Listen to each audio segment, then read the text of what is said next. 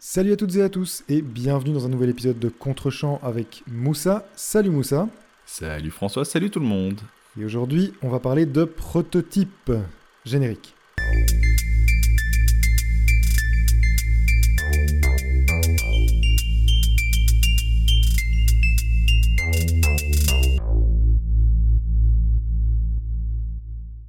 Et donc pour ce 61e épisode, François, je t'ai demandé de regarder Blade, un film de 1998 réalisé par Stephen Norrington et surtout écrit par David S. Goyer, un des scénaristes les plus prolifiques de sa génération dans le cinéma de genre. Et dans ce film, il raconte l'histoire de Blade, un vampire qui a la particularité d'être né d'une mère mordue par un vampire, altérant dès la naissance l'ADN de cet anti-héros qui partage toutes les forces des vampires mais aucune de leurs faiblesses ou quasi, j'y reviendrai. Alors que les vampires se sont parfaitement insérés dans nos sociétés qu'elles contrôlent depuis l'ombre, un vampire du nom de Deacon Frost, incarné par Stephen Dorff, considère que les vampires n'ont pas à se cacher et devraient ouvertement asservir l'humanité. Blade de son côté cherche à détruire tous les vampires dans une guérilla visiblement personnelle, ce qui va inévitablement le confronter à Frost, dont il attaque une boîte de nuit dans une séquence d'intro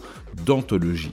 Il va ensuite essayer de terminer le travail en achevant un dernier vampire et va, suite à un concours de circonstances, sauver Karen, une scientifique, et va s'en suivre un scénario qui, très honnêtement, n'a rien de très très complexe. Donc voilà, c'était pas facile à pitcher. Euh, je sens d'ailleurs que ça te démange déjà d'en parler, euh, François. Donc je t'en prie, prends la parole, car si je ne m'abuse, tu n'as pas aimé ce film. Eh ben c'était pas mal, c'était pas mal. Euh, j'ai plutôt bien, bien aimé, c'était une bonne surprise. Euh, j'avais beaucoup entendu parler de Blade 2, puisqu'il est réalisé par Guillermo del Toro. Euh, très peu de Blade 1, et j'ai été plutôt agréablement surpris.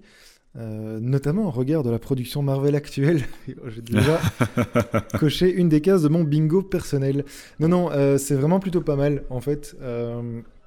Alors, euh, plusieurs choses m'ont surpris. Euh, je ne m'attendais pas nécessairement à, cette, euh, à un film de ce, de ce genre-là. Et puis, puisqu'on parle de genre, en fait, il est vraiment question d'un mélange Tout à fait. Blade. C'est assez étonnant de voir comme... je parlais de prototype, on pourrait parler de, de pot pourri aussi. C'est assez étonnant mhm. de voir comme il parvient à, harmonieusement équilibrer dans sa recette différents genres. Hein. Il y a vraiment des, recours à des tropes de l'horreur, il y a du gore, euh, assez sanglant d'ailleurs.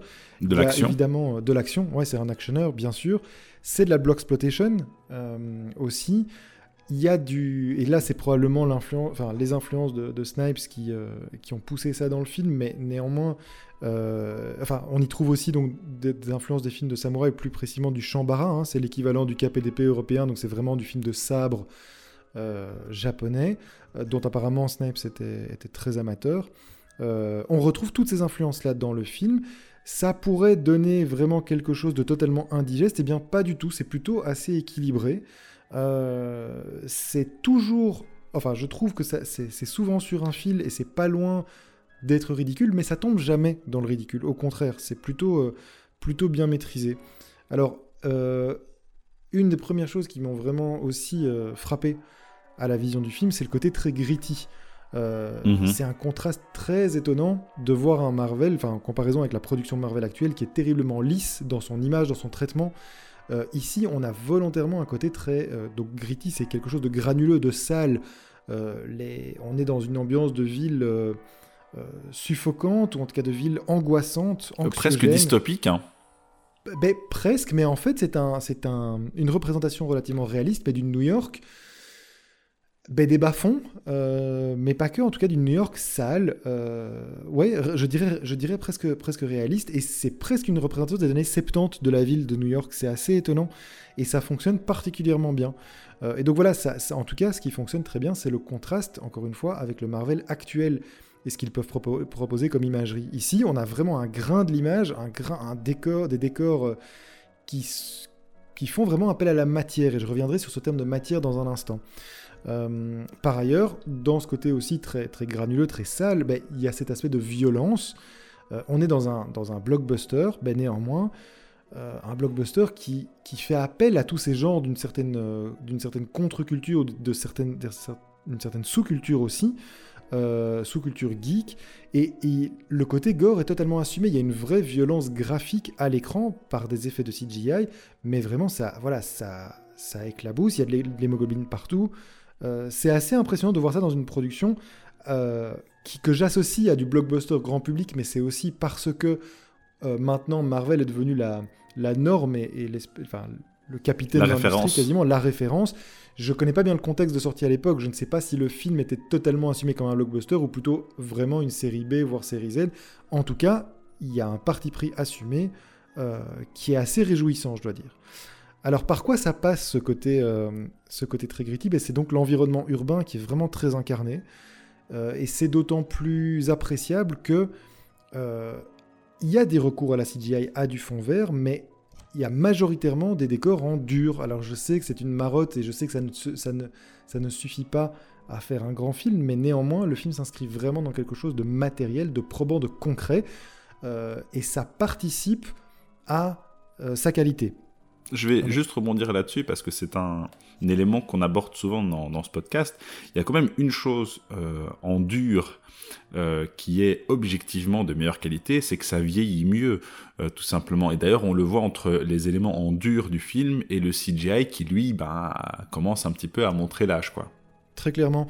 Et puisque tu parles de ça, ben, je vais rebondir là-dessus. J'avais pensé effectivement parler de, l'utilisation de la CGI. on voit qu'on est quand même à des encore à des balbutiements de l'utilisation, de, l'intégration de CGI dans des plans, euh, enfin dans une sorte d'hybridation entre des plans euh, purement euh, live action et de la CGI. on est un an avant Matrix, il faut le dire, et là où mhm. Matrix va vraiment être une petite révolution aussi en, ayant une intégration particulièrement fluide de ces éléments. Le, tu, as beaucoup de mal à distinguer dans Matrix le vrai du faux, et c'était une des, des, grandes, grandes révolutions du film c'est vrai que Blade, tu vois plus les effets. Euh, néanmoins, il y a malgré tout quand même un accord euh, certain qui se fait avec les prises de vue réelles. Je trouve que le, CGI s'intègre plutôt bien. Et pour cela, il y, a une séquence qui me semble assez emblématique. Euh, c'est une scène qui se passe dans le métro où les, les bah, Blade et les, enfin des protagonistes, Blade et d'autres personnages, euh, en fait se battent et s'affrontent dans un, tunnel de métro alors que des métros passent à grande vitesse euh, entre eux. Euh, et ils sont régulièrement obligés de se plaquer contre les parois de, du tunnel pour pouvoir éviter d'être frappés par les trains qui sont lancés à, grande vitesse. tous ces métros et ces trains sont générés de façon, enfin, sont générés par l'ordinateur. Donc c'est vraiment de la CGI pure, c'est du pur écran vert, mais contrairement au Marvel actuel, il va se passer quelque chose, il va y avoir une intégration dans la prise de vue réelle, c'est-à-dire que le personnage de Blade, pour s'échapper, va finir par accrocher, agripper un métro qui passe à pleine vitesse et parvenir, ben voilà, en fait, à, se, euh, à échapper aux autres, puisqu'il accroche le dernier wagon, il est emporté. Et la scène suivante, il, emporte avec lui son, love interest et ils se retrouvent tous les, tous les deux dans cette rame. Mais qu'est-ce qu'il y a? Qu'est-ce qui fait que euh, tu sens la matière en fait? Eh bien, en fait, en s'accrochant comme ce train passe à pleine vitesse, euh, Blade se démet l'épaule. Et donc, lorsque tu, enfin, comment dire, euh, lorsque tu retournes dans la rame, y a on prend un petit moment pour, tu vois la souffrance du personnage puisqu'il s'est démis l'épaule et le personnage féminin va lui remettre en place. Mais ça, en fait, cette espèce de transition euh, qui permet de lier le pur CGI à la prise de vue réelle et à ce que font les acteurs, c'est quelque chose qu'on a totalement perdu dans les Marvel actuels où en fait c'est systématiquement des types qui jouent, euh, enfin des acteurs et des comédiens qui jouent face à des écrans verts, mais ils n'ont aucune espèce d'interaction, il n'y a rien qui se passe en fait. Et donc tu ne sens jamais la matière, les corps, les volumes. Ici en fait, même si le métro est pas particulièrement bien fait, si l'effet de vitesse, euh, si au moment où le personnage de Blade, tu vois bien que c'est un mannequin fait, en CGI, euh, qui part à pleine vitesse accroché à la rame, mais néanmoins, il y a un lien entre la CGI et le comédien, et donc ça apporte de la matière, et c'est important d'apporter de la matière au cinéma, même lorsqu'on utilise de la CGI. Ici, c'est encore bien incarné, cette transition-là se fait plutôt bien. Euh, donc c'est quelque chose qui m'a plu.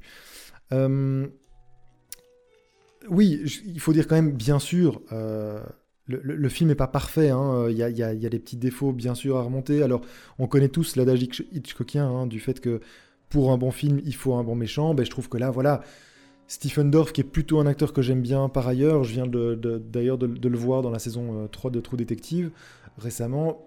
Voilà, je trouve que par rapport à Wesley Snipes et au charisme de Wesley Snipes, il fait un méchant relativement effacé, pas particulièrement intéressant. Et donc voilà, ça, crée malgré, malgré lui un enjeu final, un dernier acte qui est un petit peu faiblard.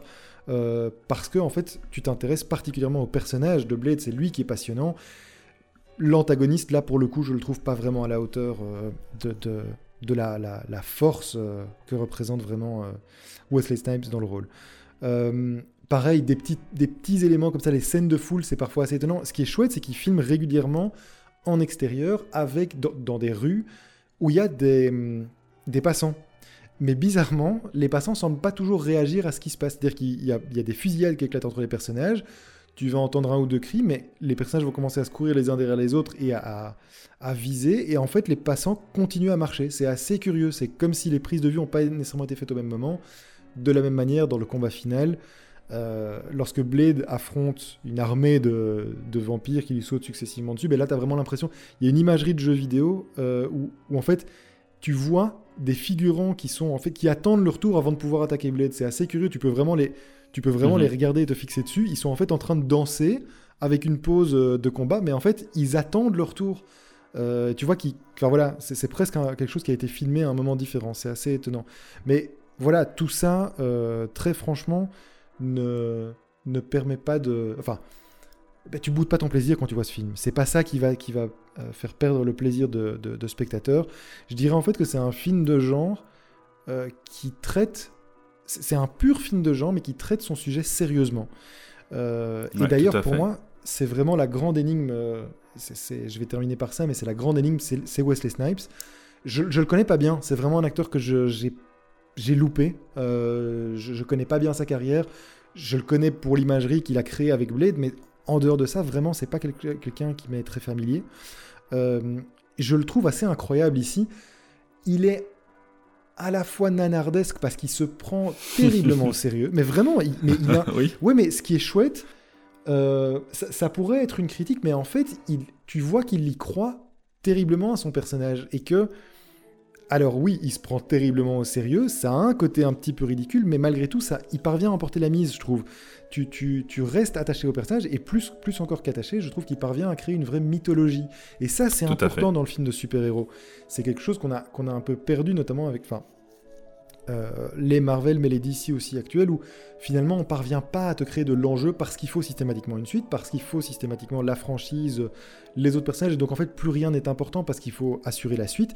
Ici, je trouve qu'en très très peu de choses, en très très peu de, avec très très peu d'éléments, Snipes il parvient à composer un personnage, à le rendre vraiment très badass et très impressionnant, et surtout il n'a pas besoin d'expliquer ce qu'est son personnage. C'est une grande qualité du film, c'est qu'en fait tu tu découvres le personnage alors qu'il est déjà en train d'agir, il ne t'explique pas pourquoi il agit. En fait, il y a un personnage qui va servir d'introduction au spectateur dans, ce récit. Bah, c'est son love interest, c'est la, doctoresse qu'il va sauver et qui va l'accompagner euh, tout au long du film. Hein. C'est vraiment celle qui va incarner le regard du spectateur pour petit à petit comprendre qui est Blade, quel est ce monde qu'on découvre, des vampires, etc. Mais le personnage ne n'explique pratiquement jamais ce qu'il fait, ce qu'il est et pourquoi il fait ce qu'il fait. Ça, c'est une grande force du film parce que ça construit quelque chose, ça construit une mythologie, ça te permet de te poser des questions sur le personnage, ça donne un côté très impressionnant. Et donc voilà, ça, ça crée de l'intérêt et de la curiosité. Et en fait, ta curiosité fait que tu projettes et que donc tu construis et tu participes en tant que spectateur à la construction de la mythologie du personnage. Donc c'est vraiment très appréciable, très chouette. Mais vraiment, je suis impatient que tu me parles de Wesley Snipes parce que je ne sais pas s'il si c'est un doudingue qui se prend vraiment terriblement au sérieux, ou bien si c'est quelqu'un qui, est très intelligent et qui a compris son personnage et qui a compris comment le jouer. Ça, je serais assez curieux de le savoir. Euh, dernier point quand même, j'étais d'autant plus étonné en me, rappelant de la promotion de Black Panther, euh, qui, a, promu euh, Chadwick Boseman comme premier super-héros noir. Je trouve que quand un, un film pareil, et maintenant je suis très impatient de voir les, les deux et trois aussi pour voir si c'est à la hauteur, mais je trouve que quand tu as une franchise pareille, avec un héros pareil, euh, parler de premier super-héros noir pour Black Panther, c'est quand même très très audacieux parce que vraiment, il fait le job et je trouve que ça fait partie des très bons Marvel. Euh, sans peut-être aller jusqu'au génie de mise en scène euh, d'un Sam Raimi dans les Spider-Man, le, héros fonctionne parfaitement. Il est, il est extrêmement bien construit, avec peu de choses, encore une fois, puisqu'il est assez mutique. Je crois qu'il n'a a pas beaucoup de lignes dans le, dans le film, mais ça fonctionne parfaitement. Donc euh, ça m'a beaucoup plu. J'ai envie de voir le deuxième du coup, euh, voir euh, ce que ça donne. Mais en tout cas, bel hommage, bel hommage ouais, à cette sous-culture geek qui n'avait pas encore qui n'était pas encore devenu la norme. Je vois en quoi Blade a pu poser des bases euh, de, ce qu'est devenu Marvel aujourd'hui, même si franchement, ces bases-là étaient beaucoup plus solides que ce, que, que ce qui nous est donné à voir aujourd'hui, en prenant beaucoup plus de risques. Aussi, en assumant des genres très différents et en voilà. Alors que pourtant, le, réalisateur, c'est pas un... J'irai pas, jusqu'à c'est un, tâcheron, pas là, mais on peut pas, on peut pas dire que c'est un c'est un grand, quoi. Il a pas fait grand chose. Non, non, c'est presque un nobody, hein, faut le dire. Sans, mépris, mais c'est presque un nobody dans, dans, dans la psyché collective. C'est pas quelqu'un qu'on connaît ou qu'on reconnaît. Absolument. Et pourtant, très franchement, il y a un vrai travail euh, d'harmonisation des genres dans la mise en scène. Ben, c'est efficace. Il y a des, des, des... Tu as parlé de la scène d'intro, juste un petit mot très très rapide, et puis je te, passe la parole, mais tu as parlé de la scène d'intro qui est effectivement pas mal du tout et qui sait qui est une vraie iconisation du personnage. Euh, sans un mot, tu as, directement compris en une scène de combat, alors que le personnage, je crois, ne prononce rien. Tu as tout de suite compris qui il est, sa puissance, son, son, sa place dans le monde. Ça fonctionne du tonnerre, quoi. Donc vraiment, pour un film de genre, faut pas non plus euh, crier au génie, attention. Hein. Ça reste un, un film hommage à des comics, mais, mais c'est fait sérieusement. C'est fait avec sérieux. Euh, et, vraiment, ça fonctionne. Et il y a des, vrais, des vrais euh, partis pris artistiques. J'en termine par là. C'est notamment la lumière. Il y a des effets de lumière très intéressants puisqu'on est dans un monde effectivement qui, euh, qui fait la part belle aux environnements nocturnes puisque les vampires sont des, animaux nocturnes. et il y a de vrais effets de contraste et de lumière très appuyés pour souligner le propos. Et bien, ça fonctionne parfaitement. Ça fait le job. Très très bon film de genre, très bonne surprise, un très bon divertissement. Et euh, waouh, on part de là. C'est dommage de voir où on en est arrivé aujourd'hui, mais, euh, mais les bases étaient particulièrement solides, quoi. Vraiment, euh, très belle surprise que ce Blade. Et du coup, maintenant, j'ai très envie de voir le deuxième. Bon, beaucoup de choses à, démêler. Bah, tout d'abord, je suis content que ça t'ait plu. Euh, c'est toujours quand même chouette dans, ce podcast de voir des films euh, où on, prend du plaisir. Euh, je vais évacuer la, première question qui est celle du méchant, parce que je suis assez d'accord avec toi. je trouve que Deacon Frost, donc incarné par Stephen Dorff, est, un méchant qui a assez mal vieilli. mais en même temps, je, le trouve assez intéressant aujourd'hui et pertinent parce que c'est un petit facho. Euh, c'est un petit facho euh, dans quel sens? C'est-à-dire que les comment dire les vampires, comme je l'ai dit euh, dans mon pitch, se sont parfaitement insérés au fonctionnement du monde. En fait, c'est un petit peu le trope de la société secrète qui contrôle le monde. Voilà, une théorie conspirationniste assez classique, mais qui sont finalement assez dociles, qui ont un système qui marche et qui permet au monde de tourner.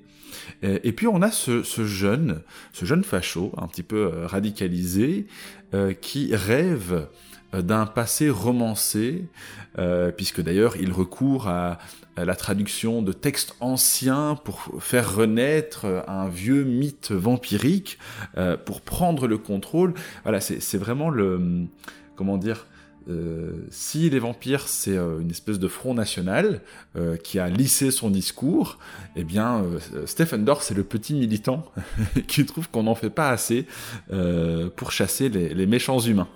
un petit nazi. Oui c'est ça, c'est exactement ça. Et donc je j'ai trouvé cette, cette lecture intéressante en, en revoyant le film aujourd'hui parce que ça fait très longtemps que, que je l'avais pas vu.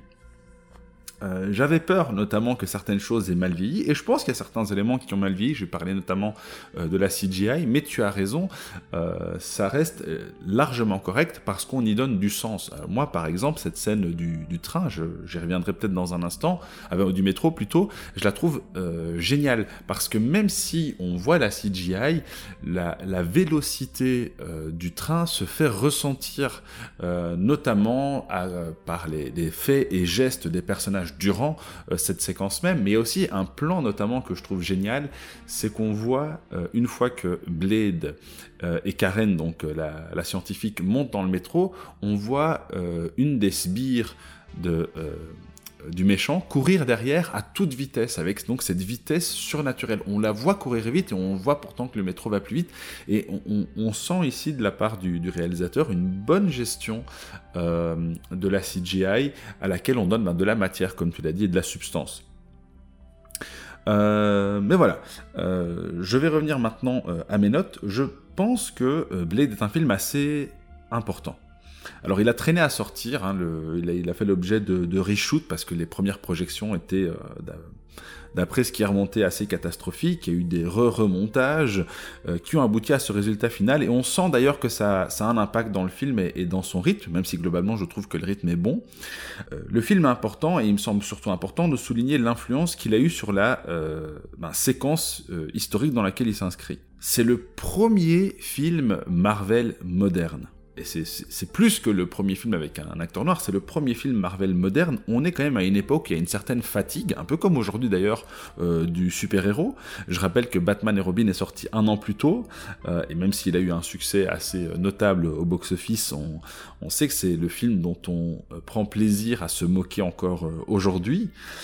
et je pense que Blade a permis à des films comme Spider-Man, que je considère être le premier film de super-héros moderne, j'insiste sur le terme, qui sort donc environ trois ans plus tard, et qui est aussi précédé de X-Men, qui est euh, un film de super-pouvoir, je ne sais pas si c'est un film de super-héros, euh, je pense que c'est discutable, mais qui sort donc deux ans après Blade. Donc Blade a ouvert la voie à, tout ce cinéma dont on voit encore les ramifications aujourd'hui. Euh, après tout, Blade a aussi rapporté 130 millions de dollars pour 45 millions de budget. Alors 45 millions, on est quand même dans un, dans un blockbuster euh, pour l'époque, mais en tout cas, le film a montré qu'il pouvait être lucratif. Alors tu as parlé de Wesley Snipes, j'ai pas grand chose euh, à dire à son sujet. Moi, c'est un acteur que j'ai suivi à cette époque. C'est un acteur que je pense investi. Il a vraiment une, manière d'aller au bout du, personnage qu'il se crée euh, quel que soit le rôle d'ailleurs, et il a quand même une palette assez, large.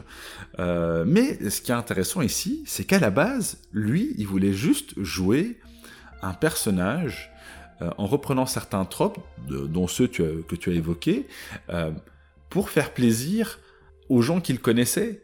Euh, aux gens de sa communauté, à savoir ben, un personnage noir qui fait des arts martiaux. Il euh, n'y avait vraiment pas d'ambition derrière, donc lui-même a été agréablement surpris de voir l'écho euh, qu'a eu ce film. et je pense que c'est lié, entre autres, à tout ce que tu as dit à son sujet. C'est un acteur qui s'investit et qui qui nous fait un blade vraiment 100%. et oui, parfois on a l'impression que que c'est absurde, je pense pas que c'est vraiment le bon terme, mais qu'on est qu'il va tellement loin que ça pourrait paraître ridicule, mais c'est tellement assumé et il y a tellement de conviction dedans ben que ça marche. Euh, tu l'as dit, il est vraiment charismatique ce personnage, alors qu'il a vraiment pas beaucoup beaucoup de dialogue dans ce film et il n'en a pas besoin. Euh, tu as également parlé du fait que c'était gritty, bah, c'est important, le film s'inscrit quand même à la fin d'une décennie euh, qui connaît un, gros shift par rapport à l'optimisme et la naïveté des années 80, dont je pense que Spielberg est l'un des plus braves représentants. Euh, le film est sombre, il est violent, il est presque dystopique, je l'ai dit. on s'y habille en noir, en cuir, comme dans un certain Matrix qui sortira un an plus tard, avec des combats d'arts martiaux, mais aussi avec des armes à feu. c'est vraiment intéressant parce que je, je ne suis pas du tout convaincu que Matrix ait pu s'inspirer de Blade, mais le fait qu'il y ait des similitudes entre ces deux films qui ont, je pense, 8 mois d'écart, mais c'est très intéressant. Euh, et d'ailleurs, parlons-en. Euh, parlons-en de l'action, parce que je pense qu'elle est importante. Euh, les effets ont pour certains mal vieilli, mais pas tous. Je pense que par rapport à beaucoup de films des années 90, ça reste franchement correct. Et pour cause, Norrington, c'est pas un grand réalisateur, mais il a quand même pas mal de films, il avait pas mal de films à son actif en tant que responsable des effets spéciaux. C'est de là qu'il vient en fait. Euh, il a bossé notamment sur Alien 2 et Alien 3, hein, Belle référence. oui, voilà. Euh, et on voit qu'il s'amuse avec ce film. Il utilise vraiment son savoir-faire pour donner un, véritable sens du rythme euh, à sa caméra. dès le début, par exemple, on voit une ville euh, avec cet effet qui est devenu assez classique où on voit tous les véhicules euh, bouger à une, vitesse folle avec un jeu de lumière qui euh, permet au soleil de se coucher rapidement puisqu'on va avoir affaire à des vampires.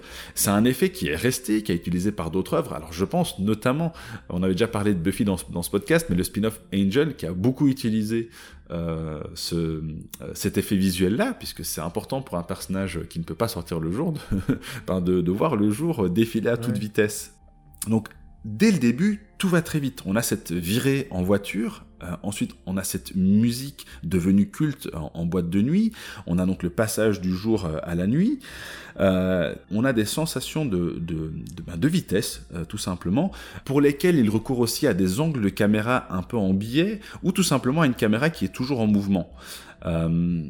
On le voit notamment euh, dans les combats, euh, et c'est quelque chose que j'ai tendance à apprécier, même si euh, on sent encore un manque d'expérience en, la matière, et c'est pour ça que Matrix se distingue vraiment du lot, parce qu'il a fait appel à des, à des gens qui ont des dizaines d'années d'expérience en termes d'arts martiaux filmés. donc là, je pense franchement que Blade s'en sort avec, avec les honneurs, et je pense que c'est notamment dû à l'investissement euh, euh, de l'acteur, euh, mais on, voit quand même encore un, petit manque d'expérience, c'est dommage, mais ça, ne, ça ne gâche pas forcément le plaisir. Tu as évoqué Blade 2. Alors Blade 3, je ne vais même pas en parler. Blade 3, c'est franchement un mauvais film, et je pense que c'est lié à des soucis internes entre les personnes impliquées dans le projet. Mais Blade 2, euh, globalement, et même les combats d'ailleurs, mais c'est normal, parce que Blade 2 euh, sort après Matrix et va s'en inspirer, Blade 2 est en tout point meilleur. Euh, notamment parce qu'effectivement il est réalisé par Del Toro et qui est un réalisateur avec plus de bagages.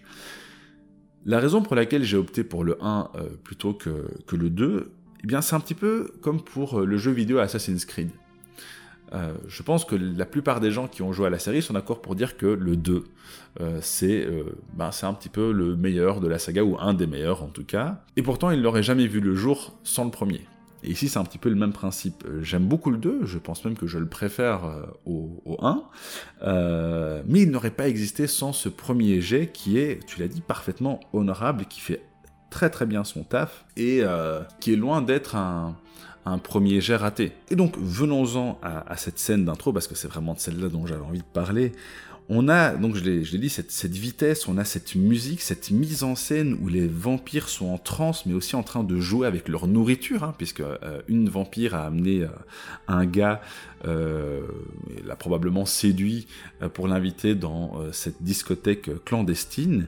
Et on voit donc c'est ces vampires qui sont ben, maîtres de leur situation, qui sont en train de s'amuser avec la nourriture, qui s'apprêtent à, manger, euh, et puis la musique cesse. La musique cesse au moment où on voit Blade arriver. Par cette simple séquence, par ce simple switch entre la musique qui s'arrête, entre euh, le gros plan sur le personnage de Blade, euh, sa posture, la caméra qui monte vers son buste, eh bien on comprend une chose, c'est que ces vampires, qui encore un instant étaient complètement en contrôle, euh, qui s'apprêtait à euh, dévorer un être humain ben, comme on mangerait un paquet de chips, qui sont terrifiés.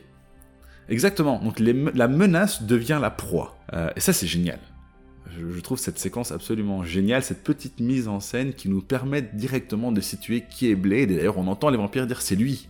C'est lui, c'est alors c'est le marcheur diurne. J'imagine que ça a été traduit euh, en français, donc de Daywalker.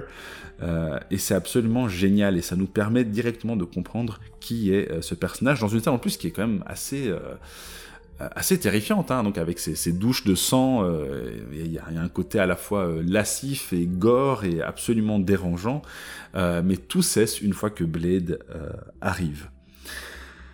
Euh, un dernier point que, je voulais aborder, ben, c'est le fait que, euh, comme tu l'as dit, on a un, héros euh, noir tiré des comics, déjà en 1998, donc bien avant Black Panther, et surtout bien avant que ces questions ne soient un enjeu.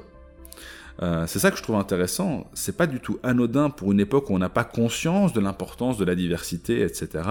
Euh, de voir un personnage qui en plus n'est pas un trop ambulant et surtout qui est euh, un personnage afro-américain incarné par un acteur afro-américain. Ça, c'est un petit peu le, souci que j'ai avec les films Disney actuels, et je ne me limite pas forcément à Marvel, c'est que souvent, on a des personnages noirs, mais qui renvoient toujours à un contexte étranger. Euh, j'irais presque exotique pour, prendre, pour reprendre un terme qui, euh, qui provoque une certaine allergie chez moi.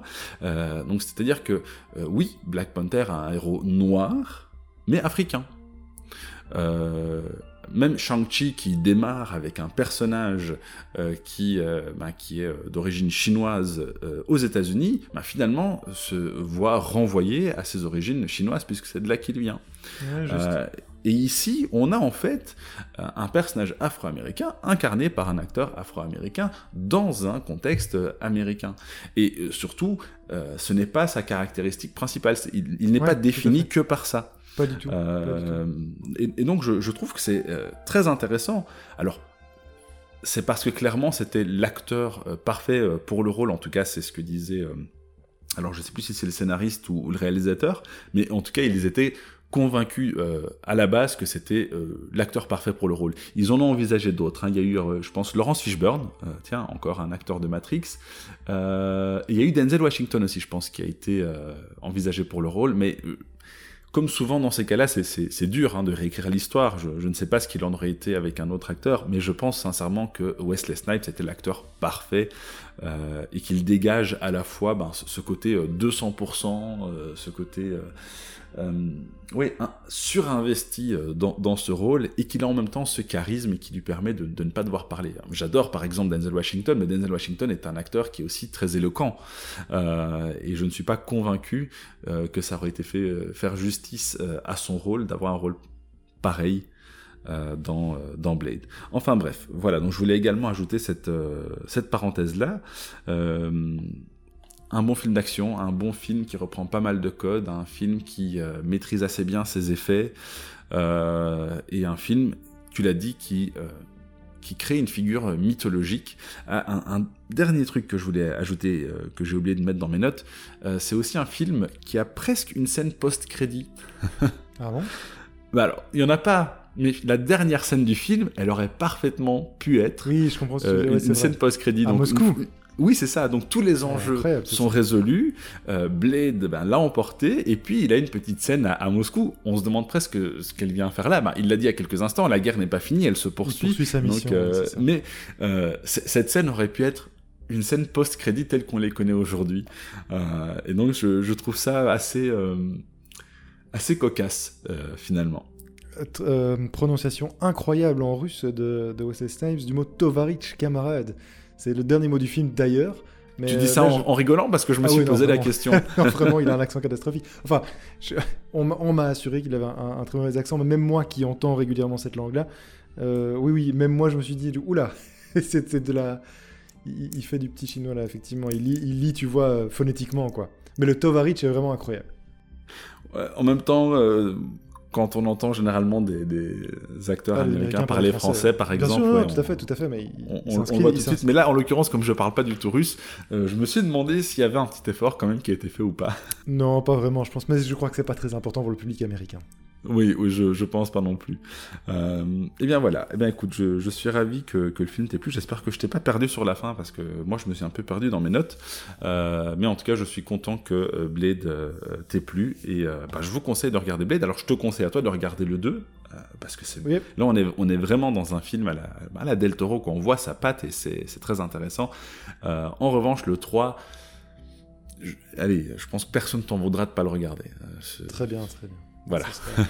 non, mais je vais le faire parce que vraiment c'était une bonne surprise. Il faut aussi dire, euh, pour conclure, que c'est une bonne surprise euh, quand tu. On, regarde toute la production Marvel actuelle. C'est ça qui est dramatique, c'est que ça démontre enfin, tout ce qui a été perdu dans l'industrie actuelle de, des blockbusters de super-héros en particulier. C'était un genre qui avait des choses à défendre. C'était vraiment un genre. Euh, ah, qui se nourrissait de, beaucoup de choses, d'une contre-culture euh, assez intéressante et qui est aujourd'hui devenue la norme et qui est en fait devenue aujourd'hui totalement lisse. Et euh, il n'y a plus rien, en fait, tout a été essoré, absolument tout a été essoré, il n'y a plus grand-chose à en tirer, malheureusement, alors qu'il y, avait, euh, il y avait tant de choses intéressantes à traiter. Donc voilà, c'est aussi cette bonne surprise vient de là aussi, tu vois. Euh, c'est le regard euh, en miroir avec la production actuelle. Je, vais quand même rebondir là-dessus. Alors, moi, j'ai, comme j'ai souvent dit ici, moi, j'ai assez bien aimé les, trois phases euh, du, MCU. Depuis la 4, euh, je, soupire à chaque film, ou, quasi. Euh, j'ai pas vu les derniers, donc euh, grosse fatigue de, mon côté aussi. Néanmoins, ces trois phases ont connu un gros shift, et moi, je le situerais plus ou moins au, Gardien de la Galaxie. Ce qui est assez ironique, parce que c'est un film euh, assez réussi, je trouve. Euh, c'est un film assez surprenant. J'ai bien aimé le, premier Gardien de la Galaxie. Mais c'est un film aussi euh, qui a créé une tendance dans les Marvel où tout, tout est prétexte à rire. Et quand je dis tout, c'est vraiment tout. Il n'y a plus du tout de, prise au sérieux des enjeux. Euh, Ouais, je pense que t'es- t'es vraiment très indulgent. Je crois que ça remonte vraiment au premier Avengers. euh, dès l'instant où ils ont voulu mélanger des, des, des Oui. personnages euh, qui, effectivement, c'était un exercice particulièrement difficile à faire. Et on va pas refaire tout le débat Marvel ici ce soir, hein, mais, mais le, tout l'aspect mythologique, effectivement, a été complètement laissé de côté, abandonné. Et c'est vraiment le gros problème, à mon avis, parce que dès, dès lors que tu perds l'enjeu et la construction de la mythologie, ben, en fait, tu vides ce, ce matériel-là de son sens. Tout à fait. Et je pense qu'Avengers a, a fait perdre la dimension mythologique. euh, et euh, qu'avec les Gardiens de la Galaxie, on a perdu euh, Ben, en les fait, enjeux. dire- On a perdu les enjeux. C'est ça, t'as Et- remplacé ça par l'humour en fait. Par tout ce qui, tout ce qui pouvait être resté, c'était l'humour en fait, la dérision. C'est ça. Donc on, ne croit plus ni ben, dans, la dimension mythologique, mais dans les Gardiens de la Galaxie, c'est pas grave. Ce sont pas des personnages mythologiques, ce sont des, ce nobody qui ben, deviennent des, des héros.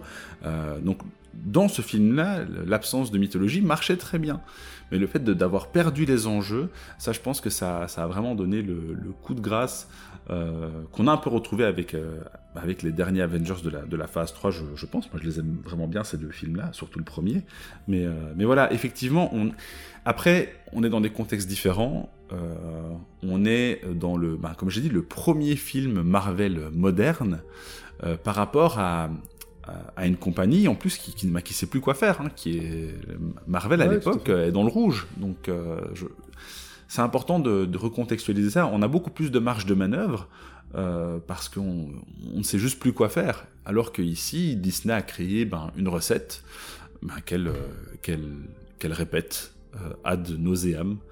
Et euh, on, verra, on verra où ça nous mène tout ça. Mais bon, vu les derniers chiffres, euh, c'est pas très très encourageant et c'est peut-être pas une si mauvaise nouvelle. On verra pas du tout, ça nous mène, ça nous intéresse plus du tout, on a lâché la rampe, c'est terminé, voilà. Non, non, quand je dis où ça nous mène, je veux dire, ça, ça, a, ça a toujours un poids sur le reste de l'industrie. Bien sûr, Euh, non, donc à partir du moment où ça ne fonctionne plus, euh, eh bien peut-être qu'on va chercher à faire autre chose. Mais bon, on, on verra. on Souhaitons-le, on- souhaitons-le. Euh, voilà, eh bien écoute, merci encore une fois pour, euh, pour cet échange et euh, désolé aux personnes qui nous écoutent pour cette petite digression, euh, mais c'est François Ça qui fait, a par- commencé. ça fait partie, ouais, ça fait partie de nos débats éternels à Moussa et moi. Voilà, vous avez été plongés dans nos discussions quotidiennes quasiment, donc voilà, désolé pour ça effectivement, mais sachez que je souffre. euh, à- à- voilà, je souffre de l'indulgence de Moussa et de son, de sa bienveillance naturelle. Je pense que de temps en temps, de temps, en temps, tu gagnerais, euh, camarade, camarade Tovaric, à être un peu plus, euh, un peu plus ferme Eh sur bien, tes eh bien écoute, euh, Tovaric, dis-nous ce qu'on va regarder Ah. la semaine prochaine. Eh ben, euh, transition, puisqu'on avait un mauvais méchant dans Blade, euh, on va avoir un bon méchant dans le prochain film. On va regarder Tourment de Louise Buñuel, autre époque, hein, autre époque, autre mœurs. C'est un film de 1953, titre original L. Ce- C'est important d'ailleurs, euh, ça aura son importance dans l'analyse du, film. Euh, voilà, un film mexicain, c'est encore la période mexicaine de Louise Buñuel, un film tout à fait passionnant, je, je crois. Euh, Enfin, j'espère qu'il te passionnera. Et, et voilà un bon méchant de cinéma. Eh bien, écoute, j'ai hâte de voir ça. Et donc, on vous dit à la semaine prochaine. Salut tout le monde Salut